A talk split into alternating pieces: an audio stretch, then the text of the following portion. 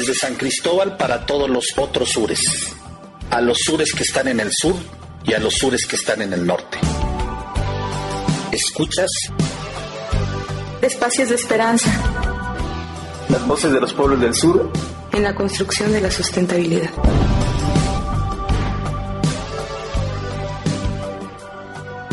Desde la perspectiva de los que han sufrido sistemáticamente las injusticias del capitalismo, del colonialismo y del patriarcado. 99.1 Frecuencia libre.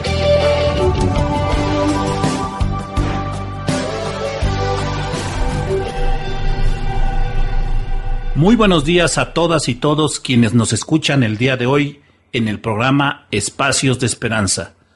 Tengo el gusto de compartir el día de hoy los micrófonos con Cristina. Muy buenos días, Cristina.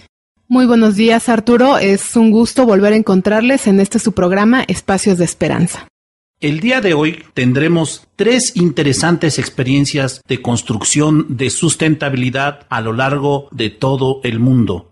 Vamos a iniciar aquí en Chiapas con Coreco, que es la Comisión de Apoyo a la Unidad y Reconciliación Comunitaria. Esta organización está establecida aquí en San Cristóbal de las Casas y básicamente contribuyen al fortalecimiento de líderes comunitarios, procesos y espacios de encuentro y construcción de paz. Desde aquí, del Valle de Jovel, nos iremos a conocer la experiencia de la Red Indígena de Turismo de México, o conocida mejor como Red Indígena de Turismo Alternativo, con sus siglas RITA. Esta red, que agrupa experiencias de 14 estados de la República Mexicana, incorpora actividades de aventura, gastronomía, talleres, visitas guiadas, senderismo, rapel y convivencia con la comunidad. Y en el espacio internacional vamos a conocer la experiencia de la Asociación de Prácticas y Estudios en Comunicación, ARU, que es una organización de comunicadoras y comunicadores populares que se han comprometido con el cambio y el desarrollo integral de las personas. Además, trabajan en el empoderamiento de las organizaciones sociales y están ubicadas en el Alto Bolivia. Pues como lo escucharon, tenemos estas tres interesantes experiencias de construcción de sustentabilidad. No se olviden que también tendremos las ya habituales cápsulas La Vuelta al Globo en 80 Mundos por una Tierra con Frutos y el Anaquel. Y al final tendremos, como siempre, nuestro regalo literario. Iniciamos.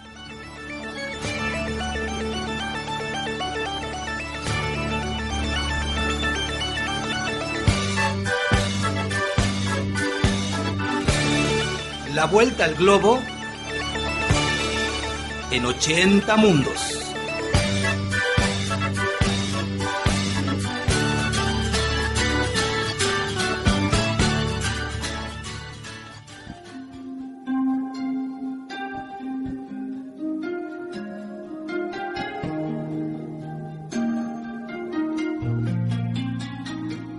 Kianda, la hermosa sirena emergió desde el punto en el que el río extiende sus brazos para rodear aquella aldea. Entonces, tal y como relata la leyenda, decidió revelar a sus habitantes la existencia de un tesoro.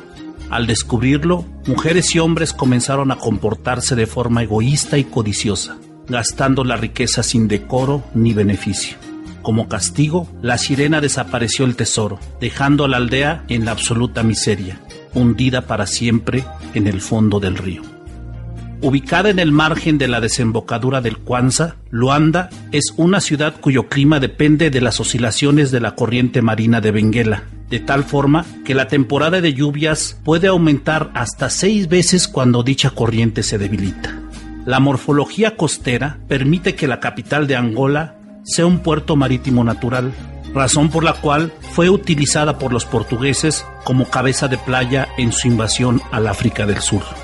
La neblina que constantemente se forma sobre el cauce del Kwanza y la añoranza sobre las lejanas tierras lusitanas tal vez favorecieron un incremento en las apariciones de la sirena durante aquel funesto periodo en el que desde ahí se embarcaron forzosamente a más de 3 millones de seres humanos para trabajar como esclavos en el eufemísticamente llamado Nuevo Mundo.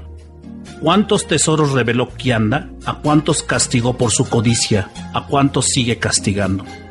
Cuenta la historia, que no la leyenda, que una hermosa mujer nacida en el reino de Mbundu en 1580 se había preparado para dar una batalla contra el colonialismo y el esclavismo que sufría su pueblo desde hacía casi un siglo. Sabía, sin aceptarlo, que el Papa allá en Roma había decidido poner fin a las diferencias territoriales entre castellanos y portugueses, dividiendo el mundo por un meridiano para que cada quien conquistara su parte. Su nombre, Nsinga Mbandi, fue consejera y representante diplomática ante el Reino de Portugal de su hermano el Ngola o rey de Ndongo.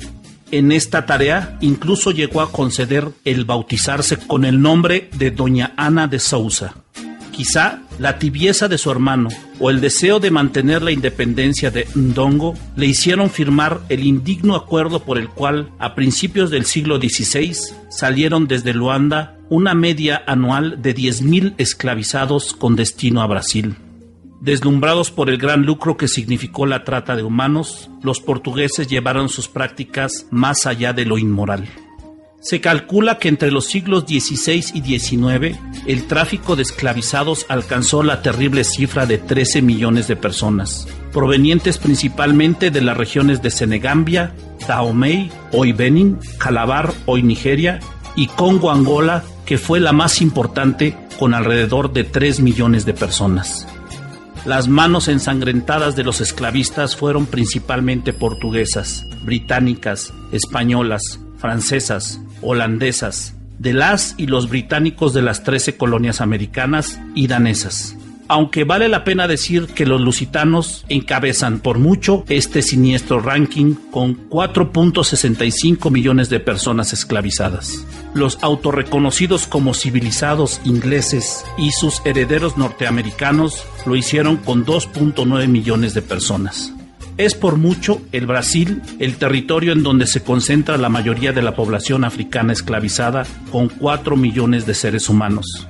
La región hispanoamericana recibió casi 2.5 millones de personas en condición de esclavitud, de las cuales 700.000 fueron llevadas a Cuba y 500.000 a Venezuela, en Perú fueron 300.000 y en cada uno de los amplios territorios que integraban México y Colombia fueron forzadas a trabajar 200.000 personas.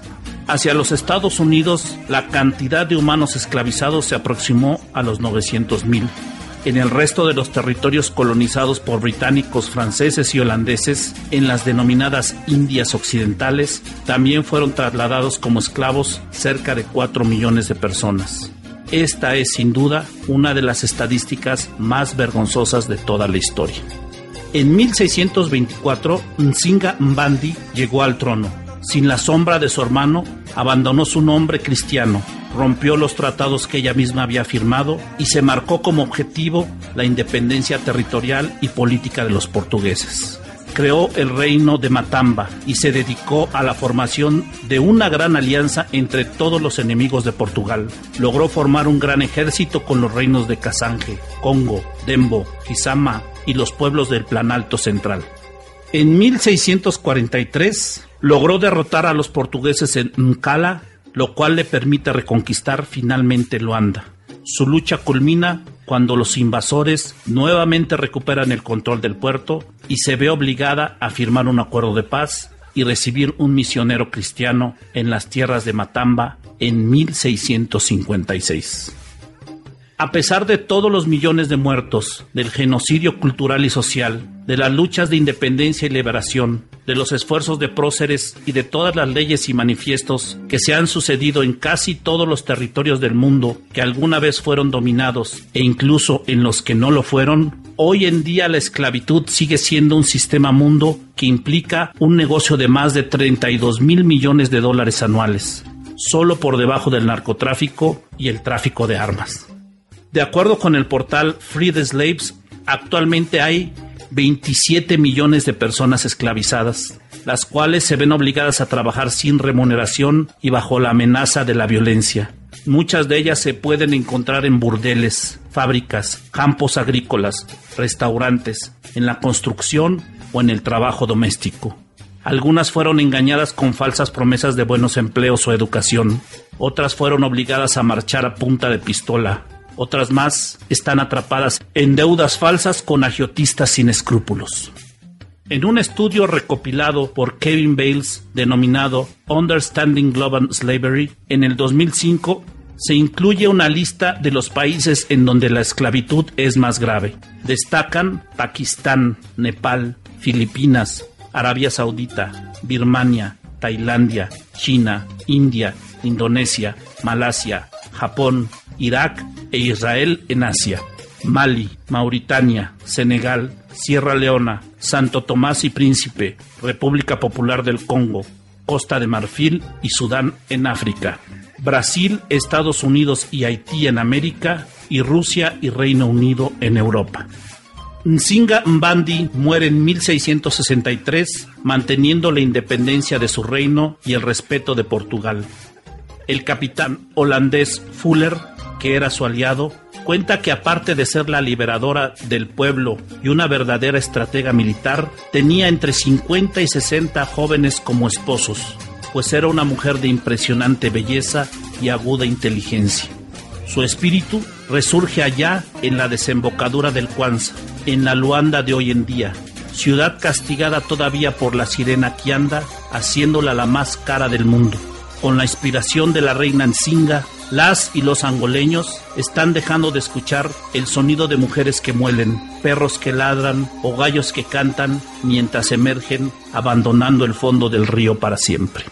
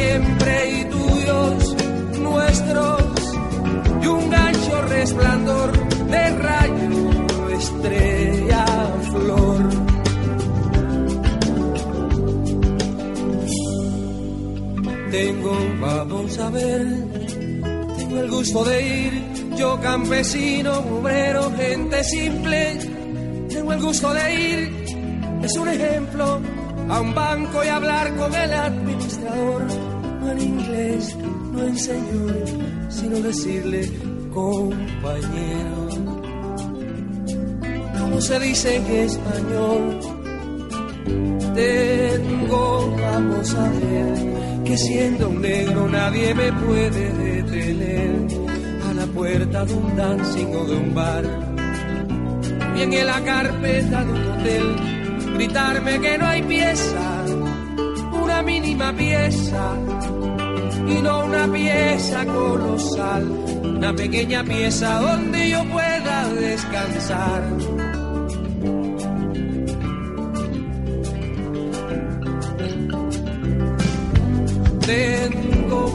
Ver, que no hay guardia rural que me agarre y me encierre en un cuartel, me arranque y me arroje de mi tierra al medio del camino real. Tengo que como tengo la tierra, tengo el mar. No country, no high life, no tenis, sino jack. Sino de playa en playa y olelo la gigante azul. Abierto, democrático, en fin, el mar.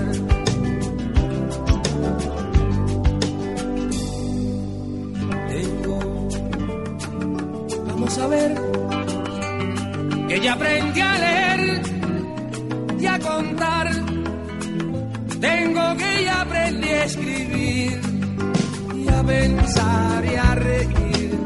Tengo que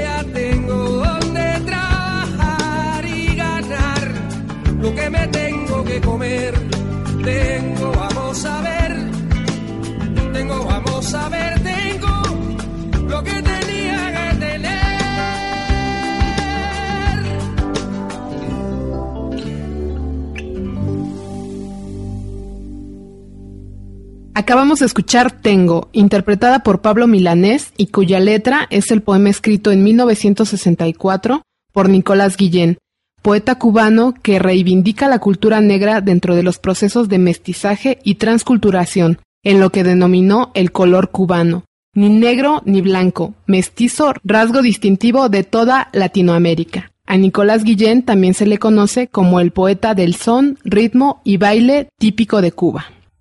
Es un gran gusto incluir por vez primera en nuestro programa de Espacios de Esperanza a la voz y la inspiración de Pablo Milanés. En esta ocasión, en una afortunadísima alianza con el gran poeta cubano Nicolás Guillén.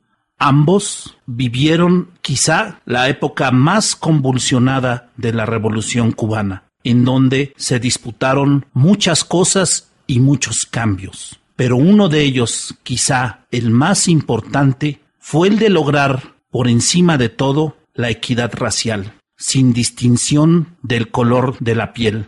Por eso es que en este enorme poema, Pablo Milanés nos canta, tengo, vamos a ver, que siendo un negro, nadie me puede detener a la puerta de un dancing o de un bar, o bien en la carpeta de un hotel gritarme que no hay pieza una mínima pieza y no una pieza colosal, una pequeña pieza donde yo pueda descansar. Desde los altos de Chiapas, esto es Espacios de Esperanza. Las voces de los pueblos del sur en la construcción de la sustentabilidad. 99.1, frecuencia libre. Espacio Chiapas.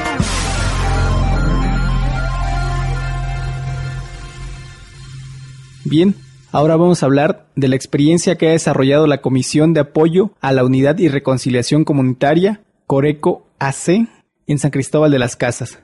Esta es una organización que se fundó en 1996 y tiene como objetivo colaborar con las comunidades y sociedad civil en la resolución de sus conflictos, de manera que trabajan juntos por la unidad y la paz con justicia y dignidad. El trabajo de Coreco se centra en los derechos humanos y en la transformación positiva del conflicto entre personas y comunidades, de manera que ellos mismos encuentren su propio camino para resolverlos. Dentro de las actividades que realizan, encontramos el apoyo a comunidades para alcanzar la paz verdadera, el acompañamiento en la construcción de caminos para la transformación positiva de conflictos y talleres con esta misma temática. Sus objetivos son la prevención de conflictos mediante la construcción de saberes para la paz, la intervención como terceros en la transformación del conflicto comunitario y de organizaciones, además de unir esfuerzos con la sociedad civil para la construcción de paz. Es por ello que forman parte de variadas redes con esta temática. Pertenecen a la Red Nacional de Organismos Civiles de Derechos Humanos, Red por la Paz en Chiapas, Red Mexicana de Construcción de Paz, Fuerza de Paz No Violenta, Red Latinoamericana de Constructores de Paz y Asociación Mundial para la Prevención del Conflicto Armado. Bueno, pues, ¿qué podemos decir de Coreco? Una organización muy sólida en su estructura, en su funcionamiento, en sus principios, sus convicciones. A mí me ha tocado vivir de cerca muchos momentos de Coreco porque fui parte de su consejo y pude darme cuenta de este compromiso en su trabajo comunitario, en este afán de innovar metodologías y pienso que don Samuel Ruiz, que fue uno de sus fundadores, año 1996, tan conflictivo en este estado, en donde los enfrentamientos en las comunidades llegaban a agresiones físicas muy fuertes. El objetivo de esta comisión, pienso que don Samuel Ruiz estaría muy orgulloso de ver el caminar de quienes integran ahora Coreco, que bueno, ha pasado por varias direcciones y todas ellas han enriquecido la labor que hacen en este estado de Chiapas. A mí me ha dado mucho gusto poder caminar ese tiempo en el que me invitaron a participar en su consejo. Y bueno, los aprendizajes con Coreco han sido muy enriquecedores y bueno, les quiero enviar un muy afectuoso saludo y mucho éxito en este caminar. Así es Guadalupe y tal vez una de las cosas más importantes de Coreco es pensar en la transformación del conflicto más que hablar de reconciliación pues lo que ellos mismos han puesto como parte de su lema es de las cosas más rescatables. La paz es el fruto de la justicia y no la ley del más fuerte. Escuchemos entonces la entrevista que nos otorgó Abraham Hernández. Mi nombre es Abraham Hernández Hernández. La organización es CORECO, que significa Comisión de Apoyo a la Unidad y Reconciliación Comunitaria. Es una asociación civil que está en la calle Venezuela número 30, Barrio Mexicano, en San Cristóbal de las Casas. Abraham, ¿me puedes contar por qué surge Coreco? Un poco de la historia. ¿Por qué surge Coreco? Según los antecedentes que tenemos es de que antes del 94 del conflicto, primero de enero de 1994, pues hubo muchos problemas, conflictos y hubo muchas divisiones en las comunidades. La única referencia que tenían era la diócesis, le llegaban muchas cartas de peticiones a Tatik Samuel y en ese entonces pues estaba también Felipe Tucen, les llegaban muchas cartas de peticiones de que fueran a resolver situaciones en las comunidades, colectivos, organizaciones. Sin embargo, ellos no los podían atender, entonces a raíz de eso decidieron fundar una organización para poder ir y atender a las comunidades, colectivos, organizaciones y cubrir con esas peticiones y las demandas de las cartas, ¿no? ¿Y cuáles eran esas demandas, Abraham? Las demandas, este, pues eran de que habían muchas divisiones, problemas entre ellos, problemas agrarios, problemas políticos, más en ese entonces pues eran problemas políticos porque era el levantamiento por partidos políticos, por organizaciones, por religiones. Esos eran los conflictos en ese entonces, ¿no? y funda Coreco, se formaliza como organización el 8 de julio de 1996. Desde ese entonces ya empieza a trabajar como Coreco, como Comisión de Apoyo a la Unidad y Reconciliación Comunitaria. ¿Ustedes cómo hacen su trabajo? ¿Qué es el trabajo que hacen? Si nos puedes platicar. Bueno, cuando se fundó no tenía como mucha metodología, era trabajar lo empírico, ¿no? Y se inició como algo como consejero, ¿no? Que no a la violencia, no a los conflictos, Ahora ya utilizamos una metodología que se llama transformación positiva de conflicto y tenemos varias áreas de trabajo o objetivos de trabajos desde Coreco. ¿Y cuáles son estas áreas de Coreco? Tenemos cinco objetivos de trabajo. La primera lo que es la formación, la segunda que es la intervención de conflictos, la tercera que es articulación, la cuarta que es difusión de saberes, y la quinta, fortalecimiento institucional. Pero donde trabajamos más es en el objetivo 1 y 2. Más en la formación y la intervención en conflictos. Efectivamente, ¿no? En la formación, pues, de que son los talleres que damos a los líderes, a las comunidades, a miembros de organizaciones, quienes nos solicitan. Entonces, pues, nosotros vamos a dar talleres con temas de mediación, el diálogo, las percepciones, la importancia de la comunicación, las diferentes formas de ver los conflictos. Y también en ese objetivo damos un diplomado, uno de los diplomados lo damos en siete sesiones, es un proceso de cada dos meses, donde compartimos como herramientas, metodologías de la transformación positiva de conflicto, donde vienen, comparten, utilizando una metodología para su análisis y cómo transformar positivamente el conflicto. ¿Y estas personas que se forman con ustedes, qué trabajo hacen en sus comunidades? La mayoría de los que reciben los talleres es que ellos tienen como algún cargo religioso, comunitario, autoridades, diáconos, túneles, principales, son de derechos humanos, son comités de educación, también son comisariados. Y lo que hacen ellos es de que enfrentan conflictos constantes también ellos están en la mediación, necesitan como tener esas herramientas y muchos de ellos también pues ya les piden ese servicio para que puedan intervenir en algún conflicto en concreto, ¿no? Porque ellos ya se llaman comisiones de reconciliación, les piden su intervención y van, aplican, duplican, pues es como ir ampliando este conocimiento a sus grupos de reflexión, sus comunidades, en su reunión de zonas, reunión regionales, es ir ampliando esta metodología, conocimiento, estas herramientas que se utilizan, para eso son los talleres que nosotros damos. ¿Como cuántas personas han formado? ¿Cuántas comisiones o cuántos promotores y promotoras tienen ahora? Varía, tenemos diferentes grupos. En la zona campesina llegan en los talleres entre 30 y 40 personas. Región Ocosingo llegaba entre 50, pero a veces en otra comunidad llegaban 100, 120. Entonces en Amatán llegaba entre 10, 15 o 30. Aquí en los Altos la comisión son como 20 personas. Algunos van saliendo, otros van entrando y otros son más permanentes, ¿no? Entonces son más constantes. Incluso llegan a los talleres, a los diplomados y también en los encuentros. Entonces pues son más constantes desde que inició. Hay promotores o hay comisión de reconciliación de que iniciaron desde que se inició Coreco y aún siguen, ¿no? También ellos pues, tienen mucha experiencia y conocimientos no tenemos un número exacto, pero sí tenemos y cubrimos como varios municipios del estado y de regiones, ¿no? Pues estamos en los cinco regiones del estado de Chiapas. Incluso hemos dado diplomado en Oaxaca y en otros lados también. Pues muy reconocido el trabajo de Coreco. Pues hasta ahorita sí, pues ellos lo dicen.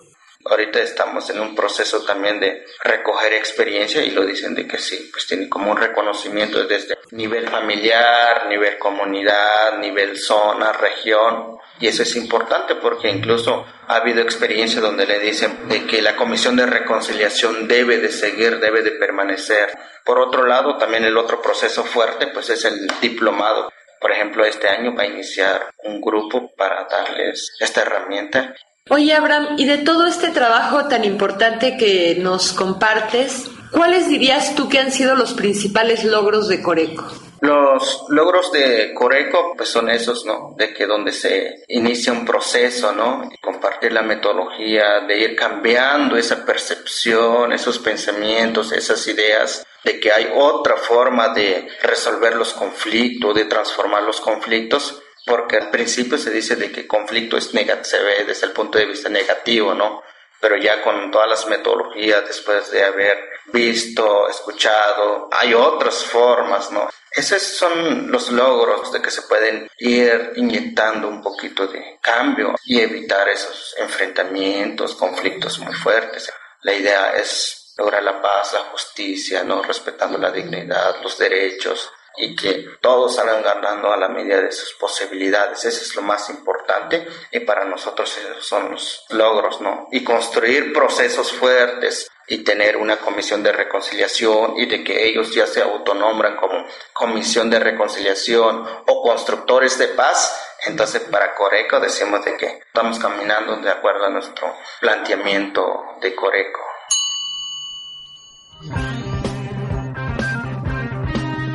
La negociación se basa en las tres P, personas, problema y propuestas. En una negociación que trate de solucionar, gestionar o mediar en un conflicto, debemos tener en cuenta las tres P del conflicto y que nos son muy útiles para identificar, gestionar y solucionar situaciones difíciles y conflictivas. Además, se interrelacionan entre ellas. Estas tres P son las personas, Detrás de cada personaje conflictivo hay una persona con percepciones diferentes de la realidad, necesidades, expectativas, valores, sueños y frustraciones, deseos, emociones. Conocer en profundidad el mapa del otro es ya parte de la solución. Para solucionar un conflicto hay que escuchar y generar empatía y esta escucha empática es reconocer sin límites el paradigma del otro, su mapa mental, sus valores y creencias. La segunda P es el problema. Son las necesidades e intereses de cada parte, las condiciones que cada parte expone, sus intereses declarados y los intereses diferentes. Y la tercera P de la negociación es la propuesta. Esta es la capacidad que tenemos para generar, crear, innovar, plantear alternativas y opciones beneficiosas para ambas partes. Propuestas que sepamos comunicar en el plano verbal y el no verbal. Es muy importante construir el propio mapa del conflicto, identificando, buscando, arañando toda la información posible sobre cada una de estas P.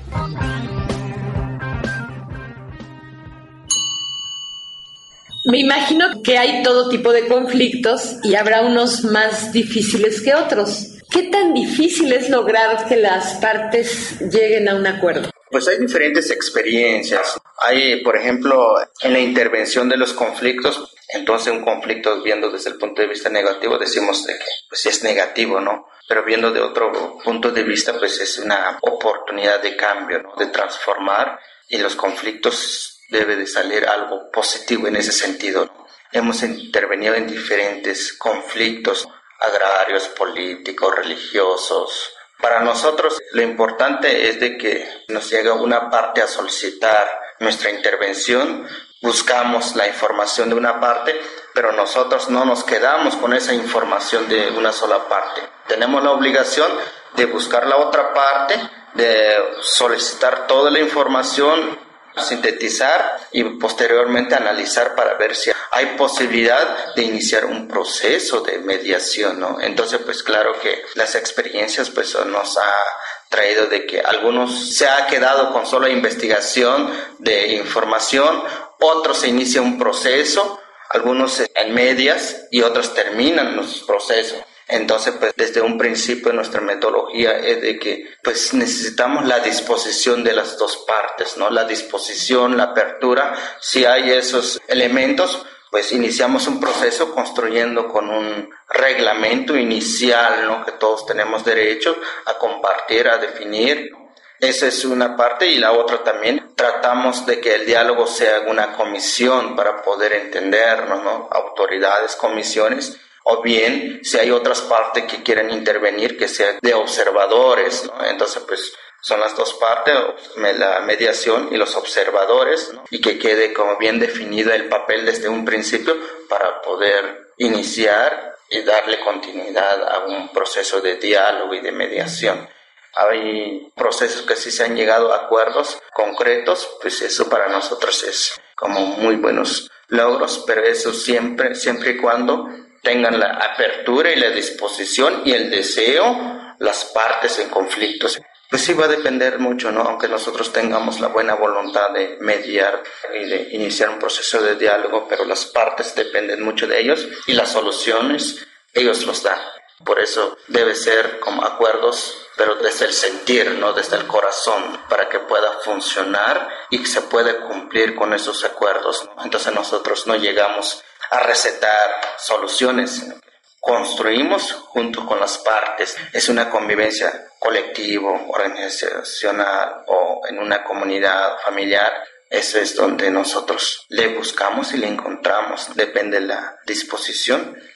¿Qué les anima al equipo de Coreco a seguir haciendo este trabajo?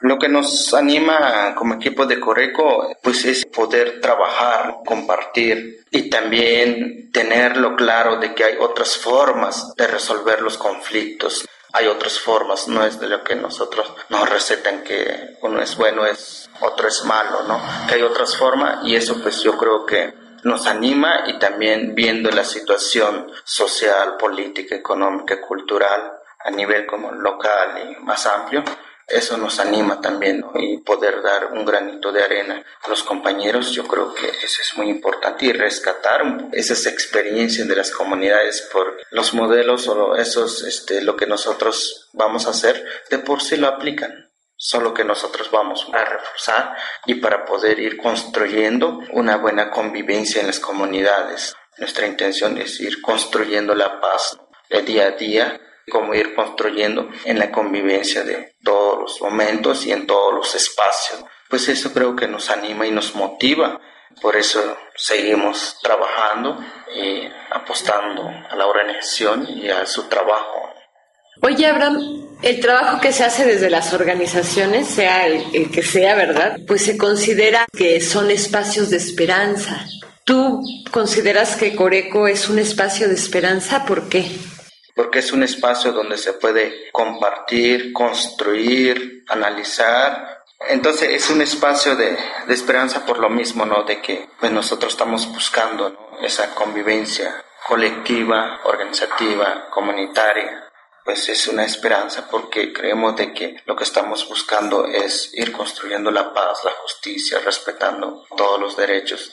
Entonces pues creo de que también Coreco es una organización donde apuesta a eso, de que hay otra forma de vivir, de compartir, está buscando otro, como otro espacio.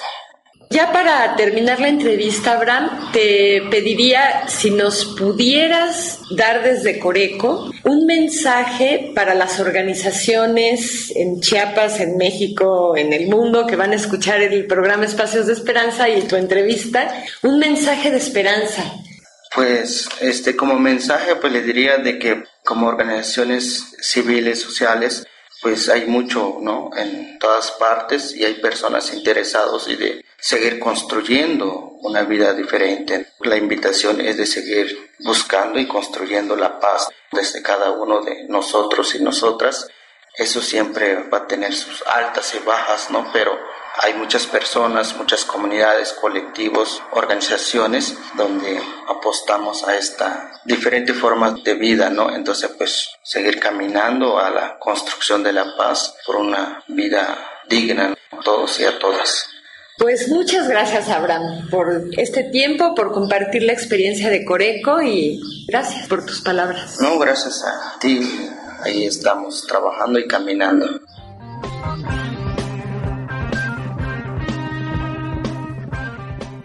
Acabamos de escuchar a Abraham Hernández de Coreco. Y ahora vamos a escuchar un fragmento del cuarto movimiento de la Sinfonía número 9 en Re menor, opus 125 de Ludwig van Beethoven, interpretada por la Orquesta Sinfónica de Berlín bajo la dirección de Herbert von Karajan.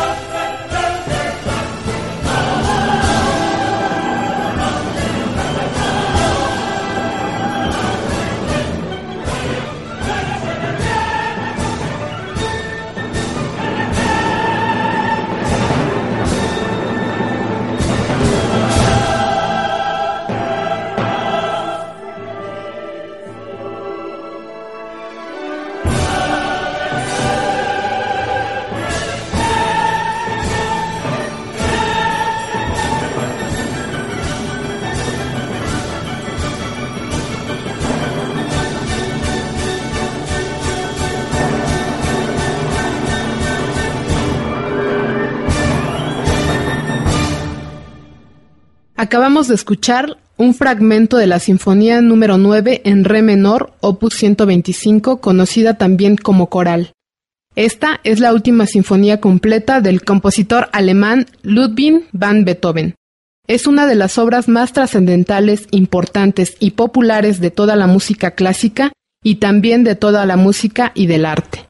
Su último movimiento es un final coral sorprendentemente inusual en su época que se ha convertido en símbolo de la libertad.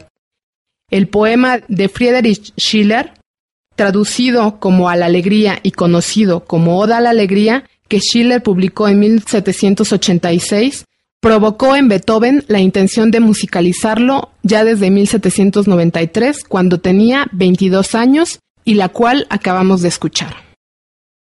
Se dice que Beethoven estaba ansioso por estrenar su trabajo de esta novena sinfonía. Muchas son las razones, pero la principal es que el gran compositor estaba quedándose prácticamente sordo.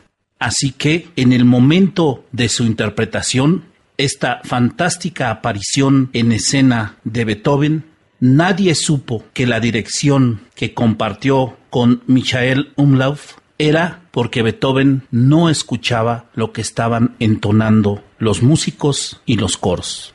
Es sorprendente el imaginar el hecho de que a pesar de ello, Beethoven no falló prácticamente en ninguna de las entradas que tenían alguna de las cuerdas o los coros en el momento preciso. Todo estaba en su mente, aunque no en sus oídos. Quisimos programar esta, quizá la más grande pieza escrita por algún ser humano en la historia, como un reconocimiento a aquellas y aquellos que dedican su trabajo en pro de la paz y la hermandad, tal y como lo hace Coreco. Solo quisiera citar la introducción de la Oda a la Alegría escrita por Friedrich Schiller y enriquecida por el propio Beethoven con las siguientes palabras. Oh amigos, cesad esos ásperos cantos entonemos otros más agradables y llenos de alegría. Alegría, alegría. Estás escuchando Espacios de Esperanza.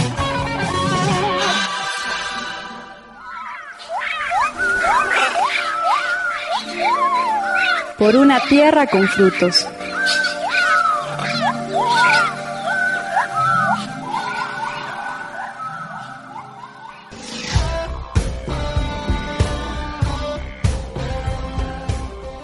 El proyecto del Centro de Acompañamiento y Monitoreo de las Organizaciones de la Sociedad Civil se planteó como una iniciativa para contribuir a elevar los niveles de profesionalización y desarrollo institucional de las organizaciones en la región sur-sureste de México, a través del acompañamiento y monitoreo de las actividades en la región, facilitando consultorías para el fortalecimiento de los actores sociales, así como espacios para el intercambio de experiencias entre diferentes organizaciones. El CAM fue una iniciativa de cinco organizaciones hoy denominada Comunidad Líder de Aprendizaje para la Sociedad Civil del Sur, Clan Sur, integrada por Proyecto DIFA, COFEMO e IDESMAC, que funciona como una comunidad de aprendizaje brindando a las organizaciones opciones diversas de capacitación, acompañamiento y asesoría en temáticas referentes a género, jóvenes, producción, comercialización, medio ambiente, entre otras.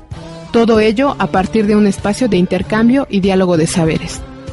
Clan Sur, en este proceso, generó comunidades de aprendizaje con base a dos propuestas metodológicas, el aprendizaje experiencial y el aprendizaje colaborativo, a partir de intercambios de experiencias estatales y regionales, capacitaciones y consultorías especializadas con orientación y canalización hacia otros actores públicos, civiles y privados, y de innovación de metodologías para la planeación estratégica.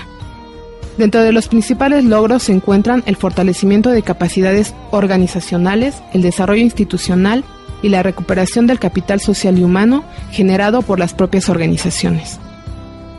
Con este proyecto contribuimos a la profesionalización y el desarrollo institucional de 180 organizaciones ubicadas en 50 municipios de 7 estados del sur sureste de México impulsamos a organizaciones del sureste de México a incluir en sus prácticas temáticas y metodologías transversales acordes a sus prioridades. Se capacitaron a 20 organizaciones en el fortalecimiento de su desarrollo institucional a partir de la implementación de herramientas para la planeación estratégica y metodologías participativas. Los logros y resultados de este proyecto son la creación de la Alianza Clan Sur la realización de una tipología de organizaciones que permite identificar con claridad cuatro estratos o niveles. Se diagnosticaron 180 organizaciones de Tabasco, Oaxaca, Chiapas, Veracruz, Quintana Roo, Yucatán y Campeche. Se cuenta con el diagnóstico estratégico y de evaluación de capacidades, con una tipología de procesos basada en cuatro niveles que identifica a los siguientes, de reciente creación, monotemáticas y o de baja incidencia, con una trayectoria en desarrollo, monotemáticas y o de incidencia emergente, con trayectoria establecida en procesos de diversificación temática y o incidencia monotemática y uniterritorial, y de trayectoria reconocida multitemática y o de incidencia multitemática y multiterritorial. Se realizó un mapeo para contar con un sistema de información geográfica en el que se refleja la incidencia de las organizaciones de acuerdo a 29 ámbitos temáticos se realizaron 10 visitas puntuales de asesoría multitemática se llevaron a cabo dos foros estatales, uno en Chiapas y uno en Oaxaca, para la reflexión y el análisis del papel de las organizaciones en el momento actual y se generaron alianzas con diversas instituciones y centros de investigación como la Universidad de Chapingo, Ecosur, el Instituto Mora y CIESA Sureste.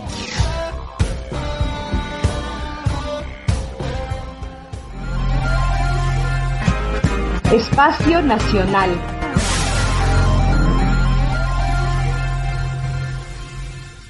A continuación, en el Espacio Nacional vamos a hablar de la Red Indígena de Turismo de México, Asociación Civil, mejor conocida como RITA, que es una organización que se constituye con 32 organizaciones del movimiento indígena de México. Estas venían trabajando en diferentes frentes, pero principalmente el político, con demanda de sus derechos indígenas. Sin embargo, por diferentes reflexiones de los integrantes, han llegado a la conclusión de que el tema económico no ha sido trabajado como parte del movimiento. Por ello, y ante algunas organizaciones que ya habían iniciado la aventura de crear una empresa turística, se decide trabajar colectivamente en este ámbito. Rita se constituye como un espacio plural para sumar esfuerzos y trabajar colectivamente en la creación de empresas de turismo. Este objetivo las ha llevado a crear toda una estructura para apoyar los proyectos consolidados y apoyar las nuevas iniciativas. Pero Rita no nace solo como la creación de empresas, sino que retoma demandas y luchas de décadas como la conservación de los recursos naturales y la revaloración cultural. En estos años de existencia, Rita ha crecido. De las 32 organizaciones que acordaron constituirla, se han extendido a más de 150. Este crecimiento ha llevado también a la formación de redes locales que hasta el momento suman 13. Su misión principal es promover y fortalecer la sustentabilidad de los servicios turísticos indígenas como instrumentos efectivos para la conservación del patrimonio cultural y ambiental que forman una de las bases para el desarrollo económico comunitario mediante el acceso a la información, el fortalecimiento de capacidades y las tecnologías apropiadas, fomentando así la participación activa y corresponsable de sus asociados. Dentro de sus objetivos se encuentran ofrecer servicios ambientales y turísticos de alta calidad a los turistas nacionales y extranjeros que buscan disfrutar de un contacto con la biodiversidad nacional, impulsar y apoyar la participación de las mujeres indígenas en todas las instancias de la red en equidad de condiciones y oportunidades igual que el resto de los compañeros. Propiciar la creación de planes, programas y proyectos de conservación de la naturaleza Impulsar mecanismos que permitan el ingreso de las empresas socias a nichos de mercados nacionales e internacionales.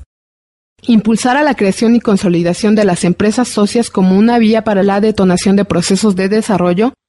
Generar mecanismos de financiamiento que faciliten y consoliden a las empresas socias.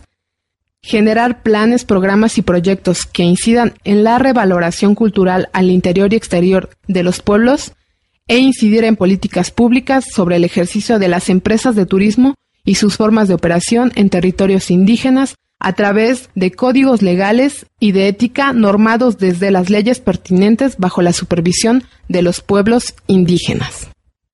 Desde este espacio del turismo indígena, Rita comienza a posicionarse como un referente de trabajo colectivo, pero sobre todo de la integración de mujeres y jóvenes dentro de este esquema que da oportunidades económicas a ambos sectores, concibiendo a este proceso como un espacio permanente de desarrollo continuo de habilidades con estrategias específicas que permiten el empoderamiento de los pueblos indígenas a través de la exigencia de sus derechos como parte integral de su desarrollo. Vamos a escuchar entonces la entrevista que nos proporcionó Rita desde Puebla.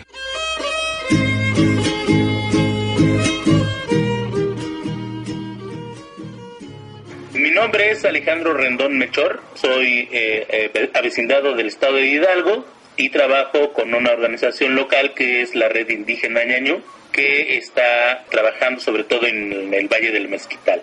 Y actualmente, bueno, estoy en la Red Indígena de Turismo de México como tesorero. Esta red indígena de turismo, ¿a qué se dedica? ¿Cuáles son las principales actividades que realiza? La Red Indígena de Turismo de México es una asociación civil que tiene como fin tres puntos. El primero está enfocado a administrar y aprovechar los recursos naturales que se encuentran en los territorios de las empresas que forman parte de nuestro padrón. La segunda es que a través de estas iniciativas de turismo hacemos una apropiación del territorio y nos da elementos para tener eh, sobre todo incidencia en algunas de las actividades económicas que son como mucho más trascendentes en términos de política pública y desarrollo local. Y la tercera, bueno, pues es una participación dentro de varios espacios que tienen como fin la relación con, sobre todo estas propuestas desde los pueblos indígenas, desde las comunidades locales, con las diferentes instancias del gobierno mexicano para establecer una comunicación mucho más equilibrada y que nuestra incidencia como pueblos indígenas sea mucho más activa. ¿Cuántos estados integran la red? Somos 16 estados, empezando por Colima hasta Quintana Roo. Somos aproximadamente 125 organizaciones que en su mayoría están agrupadas por redes locales y algunas otras que son más como fraternas. Y todo este proceso se origina en el 2002 con 32 empresas fundadoras. A partir de ahí el trabajo se ha ido incrementando sobre todo la parte de la diversificación organizativa y de actividades económicas es lo que también ha ido aportando mucho al trabajo de Rita. Es decir, cuando hablamos de turismo no solo hablamos de paradores turísticos o sitios de hospedaje y alimentación, sino también estas otras iniciativas como conservación a través de UMAS, de flora y fauna, o bien procesos de conservación territorial local como zonas de, manglares, de selva, que de manera comunitaria se han establecido para perpetuar la diversidad biológica que ahí existe. La otra parte, bueno, es que también la promotoría cultural es un factor importante, así como la recuperación de conocimientos tradicionales en torno precisamente a la gestión territorial de cada una de estas comunidades en donde nosotros tenemos presencia. Del trabajo que ustedes han hecho, ¿cuáles consideras que son los logros más significativos que han tenido como Rita? de alguna manera tienen que ver sobre todo con este apropiamiento y ejercicio de derechos. Creo que la iniciativa en sí toca como varios ejes, pero eh, básicamente es cómo nos apropiamos de ese ejercicio de derechos que a su vez nos den lineamientos para establecer nuevas fórmulas de desarrollo desde lo local, es decir, nuevos mecanismos, nuevas metodologías, nuevas estrategias, sobre todo con este componente de una nueva concepción del desarrollo comunitario, es decir, a veces cuando se habla de empresas, nunca las asociamos directamente con las iniciativas comunitarias porque pareciera que se están en, lugares diametralmente opuestos. Sin embargo, creemos que cuando hablamos de empresas comunitarias eh, nos deben de llevar de la mano hacia un nuevo modelo de cultura empresarial social y en ese sentido, una de las propuestas que tenemos es que precisamente cuando se habla de inversión en los territorios indígenas, no lo hagamos solo como esta propuesta de llevar dinero o capitales, sino más bien a detonar procesos locales que vayan dándole oportunidad de empleo y de ingreso a las propias organizaciones que se van formando y que sumados y articulados pueden ir generando un nuevo replanteamiento de los mercados regionales y eso a su vez nos permitiría tener mayores alcances en cuestión de impactos sociales y sobre todo culturales. Nosotros no queremos dejar de ser indígenas, pero sí queremos ser también empresarios y sobre todo queremos que nuestras familias alcancen niveles de bienestar mucho más altos. En este sentido, me imagino que han tenido ya logros muy concretos pudiéramos pensar que ya tienen un impacto medido? Hay diferenciaciones. Hace ya un par de años a través de un trabajo que tenemos de colaboración con la UNAM, se empezaron a hacer unas mediciones respecto precisamente de este impacto social y económico de las empresas, pero en su carácter general. Ahora, las iniciativas específicas sobre Rita Hemos eh, hecho ya alguna publicación precisamente de los impactos sobre algunos temas, eh, impactos pues eh, de incidencia en políticas públicas que están enfocadas sobre todo a esta línea de gestión del territorio. De estas iniciativas finalmente lo que han logrado es despertar una nueva dinámica de emprendimientos y todo este proceso pues ha sido reconocido a través de algunas instancias de cooperación internacional que bueno nos han apoyado y todo, sobre todo han difundido nuestro trabajo como la Agencia Española para la Cooperación Internacional y el Fondo Multilateral de Inversión del Banco Interamericano de Desarrollo, así como premios que se nos han otorgado como el Premio Ecuatorial que da Naciones Unidas a las iniciativas sociales trascendentes. Y hace poco también estuvimos en Miami siendo parte de este reconocimiento que nos otorgó una fundación americana que hace un reconocimiento a los empresarios más decididos y creativos, ¿no? En torno a temas precisamente de desarrollo comunitario y de lucha frente al cambio climático. A su vez somos fellows de Ashoka y de, parte de ellos hemos recibido mucho apoyo, eh, sobre todo para poder establecer relaciones de comunicación y de intercambio de conocimientos con varios de sus asociados y de sus fellows también y la parte más importante es el reconocimiento de las propias organizaciones que a lo largo de 10 años de trabajo han creído en el proceso de Rita, se han ido sumando poco a poco y que eso nos ha permitido replantear los objetivos como organización y para poder responder a cuestiones técnicas sobre emprendimientos empresariales con actividades económicas diferentes a las, a las que nosotros realizamos, bueno, fue necesario crear una iniciativa de conformación de una Cámara Empresarial Indígena en México. Y de esa parte, pues también hemos tenido respuestas favorables de algunas de las instituciones, sobre todo de la Secretaría del Trabajo, en donde nos han pues hecho procedentes nuestras solicitudes para ir conformando esta, esta Cámara.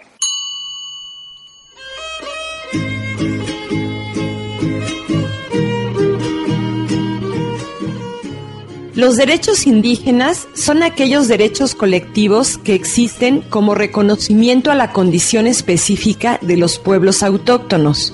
Incluyen no solo los derechos humanos más básicos a la vida e integridad, sino también los derechos sobre su territorio, el idioma, la cultura, la religión y otros elementos que forman parte de su identidad como pueblo.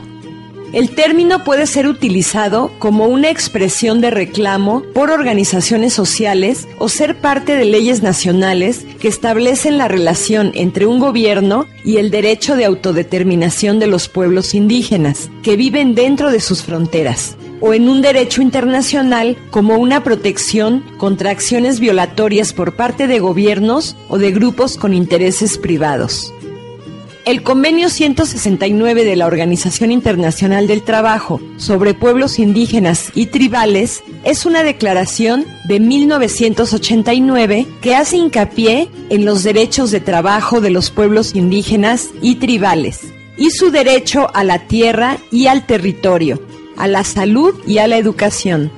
El convenio 169 determina la protección de los valores y prácticas sociales, culturales, religiosas y espirituales propias de los pueblos indígenas y define la importancia especial que para las culturas de nuestro territorio y valores espirituales de los pueblos interesados reviste su relación con las tierras o territorios, así como la importancia de las actividades económicas tradicionales para su cultura. También establece que los servicios de salud deberán organizarse en forma comunitaria, incluyendo los métodos de prevención, prácticas curativas y medicamentos tradicionales. El convenio 169 también dice que los programas de educación deberán abarcar su historia, sus conocimientos y técnicas, su sistema de valores y además deberán adoptarse disposiciones para preservar las lenguas indígenas. El convenio 169 es la más importante ley internacional que garantiza los derechos indígenas. Su fuerza radica y depende, de todos modos, de un alto número de naciones que lo han ratificado.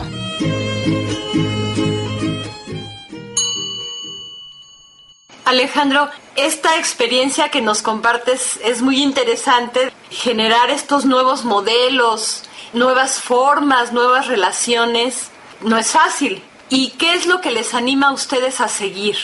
Bueno, una de las características importantes es que Rita no nació para dar pie a la conformación de organizaciones, sino que es todo lo contrario. Una serie de organizaciones ya con varios años de trabajo se reunieron, establecieron las líneas generales de lo que se quería alcanzar y constituyeron la Red Indígena de Turismo de México. Coloquialmente se nos conoce como RITA. El RITA no es el acrónimo, sino es un nombre que de manera fraterna se ha ido integrando a este proceso y nace porque la gente creyó importante hacer una diferencia y además le daba como un género a la organización, ¿no? Desde un principio dijeron que Rita era una mujer y que dentro de este proceso la función que tenía era más como de una guía. Entonces, desde ese momento, todo el camino que hemos llevado a cabo ha tenido puntos críticos. En el tercer año de vida tuvimos varios problemas presupuestales derivados, uno, de la poca credibilidad o el, poco apoyo que desde las instituciones encargadas del desarrollo de los pueblos indígenas teníamos y también la falta de paciencia en los propios procesos locales, ¿no? Muchas de las organizaciones este, se han ido acostumbrando a que cuando entras en un proceso quieres resultados inmediatos. Cuando estos no se dan, empieza a hacerse una serie de, de evaluaciones y pues también hemos tenido empresas, organizaciones que han decidido no formar o no seguir formando parte de RITA.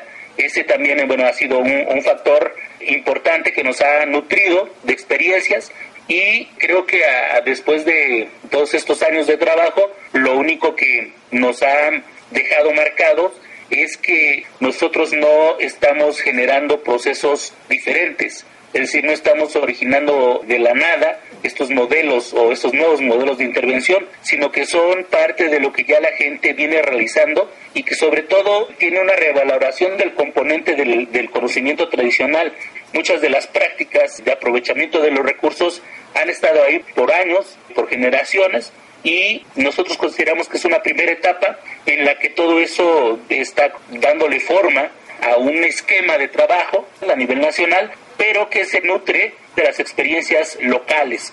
Y en ese sentido, dentro de la estructura, una de las partes importantes es esta generación de redes locales que finalmente son como un filtro respecto de la relación organizativa que se tiene desde oficinas centrales que están ubicadas en la zona lacustre de Xochimilco, en la zona chinampera, y con cada una de las empresas que están en los diferentes estados.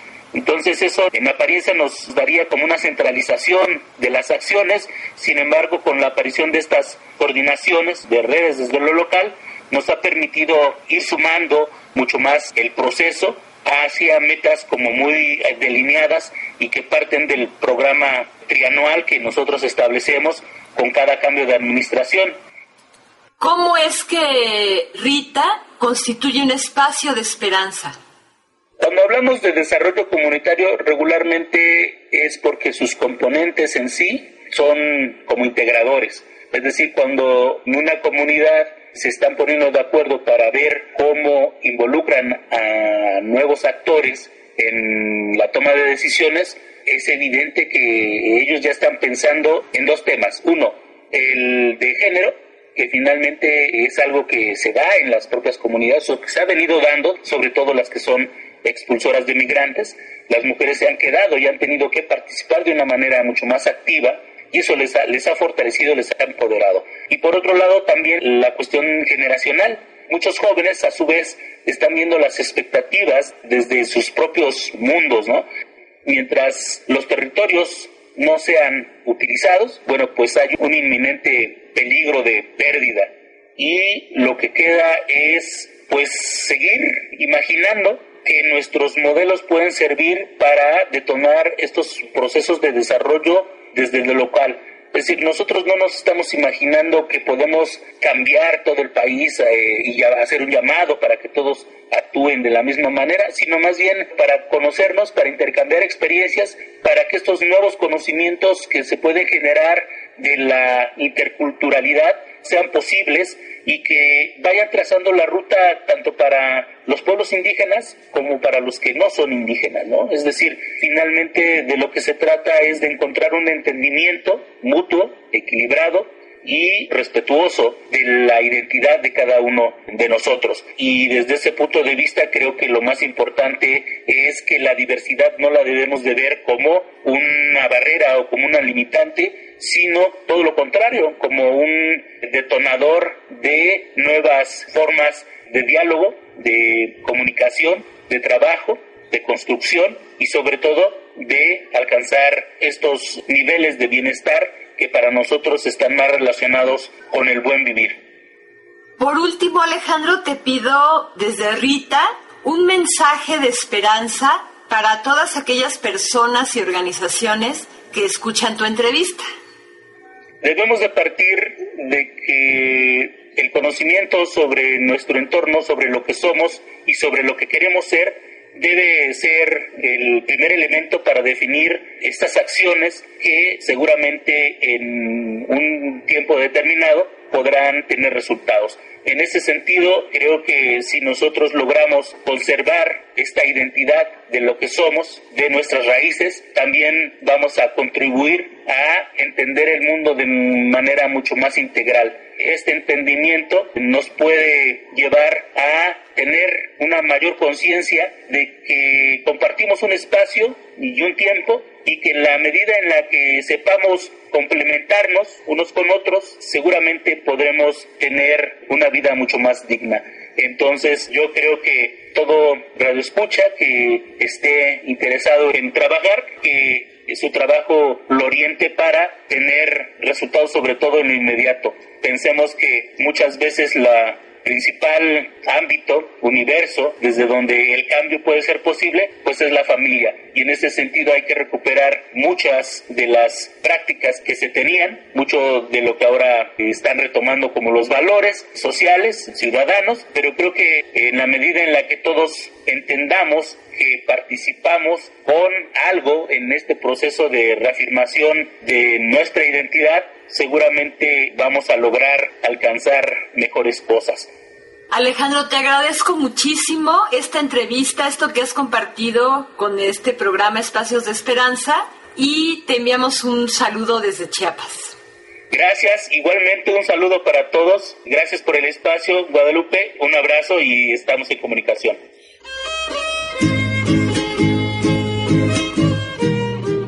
Acabamos de escuchar la entrevista que nos concedió Rita desde Puebla. Y ahora vamos a programar una pieza del grupo español Nacha Pop, la cual forma parte del soundtrack de la película Amores Perros y es denominada Lucha de Gigantes.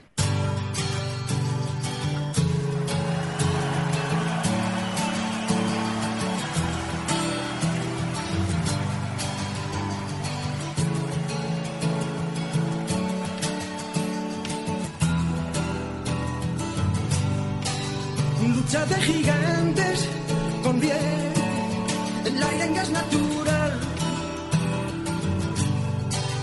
Un vuelo salvaje advierte lo cerca que ando de entrar en un mundo descomunal. Siento mi fragilidad.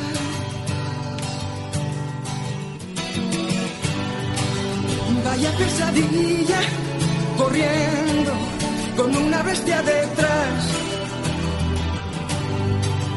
Dime que es mentira todo, un sueño tonto y no más. Me da miedo la enormidad, donde nadie oye mi voz. Deja de engañar, no quieras ocultar que has pasado sin tropezar. monstruo de papel, no sé contra quién voy. ¿O es que acaso hay alguien más aquí? Creo en los fantasmas terribles de algún extraño lugar. Y en mis tonterías para hacer tu risa estallar mundo descomunal. Siento tu fragilidad. Deja de engañar, no quieras ocultar que has pasado sin tropezar. No. Muestro de papel, no sé contra quién voy.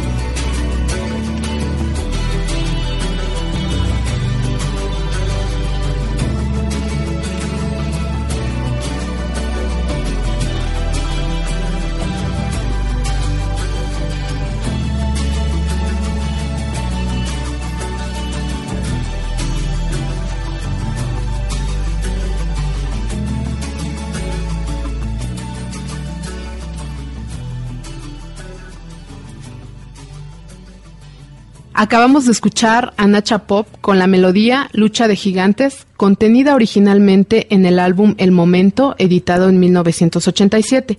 Sin embargo, la versión que acabamos de programar está contenida en el soundtrack de la película Amores Perros del año 2000. Nacha Pop fue un grupo musical español de los años 80 formado en medio de la entonces recién nacida movida madrileña.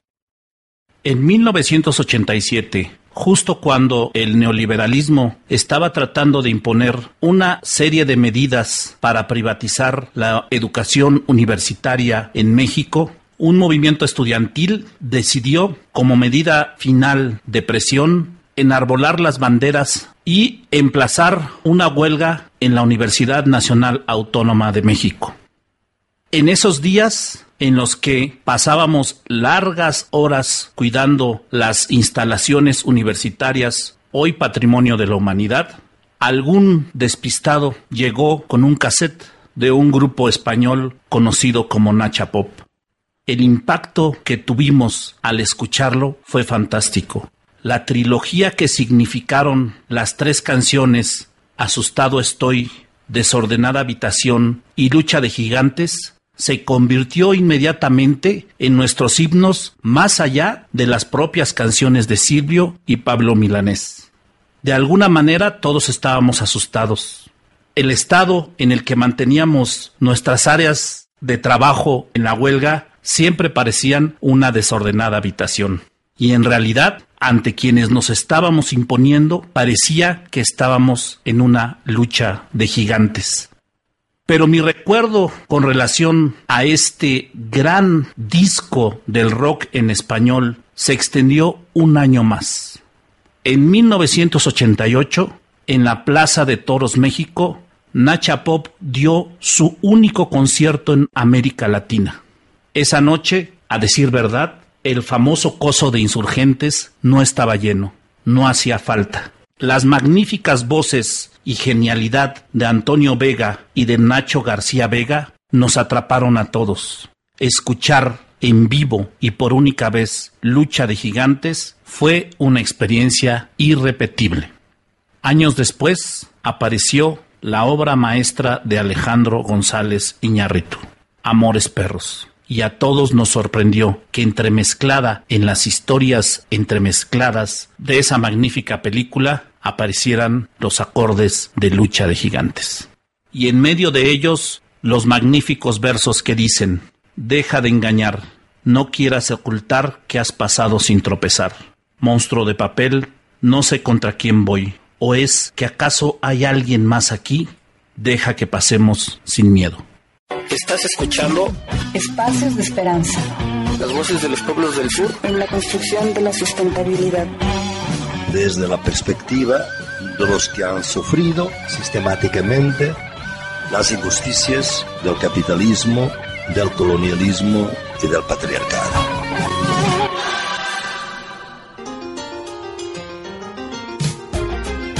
De todo un poco en El Anaquel.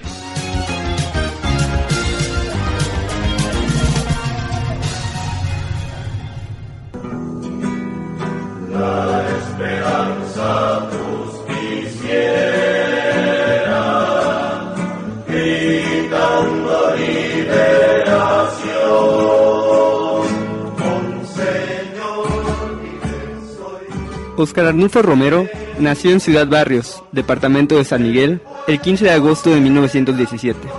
Su familia era humilde y con un tipo modesto de vida. Desde pequeño, Oscar fue conocido por su carácter tímido y reservado, su amor a lo sencillo y su interés por la comunicación. A muy temprana edad sufrió una grave enfermedad que le afectó notablemente en su salud. Después de su formación sacerdotal, con los padres claretianos y con los padres jesuitas, en El Salvador y en Roma, durante la Segunda Guerra Mundial, fue ordenado sacerdote a la edad de 25 años en Roma, el 4 de abril de 1942. Regresó al país en agosto de 1943. En San Miguel realizó su labor pastoral durante aproximadamente 20 años.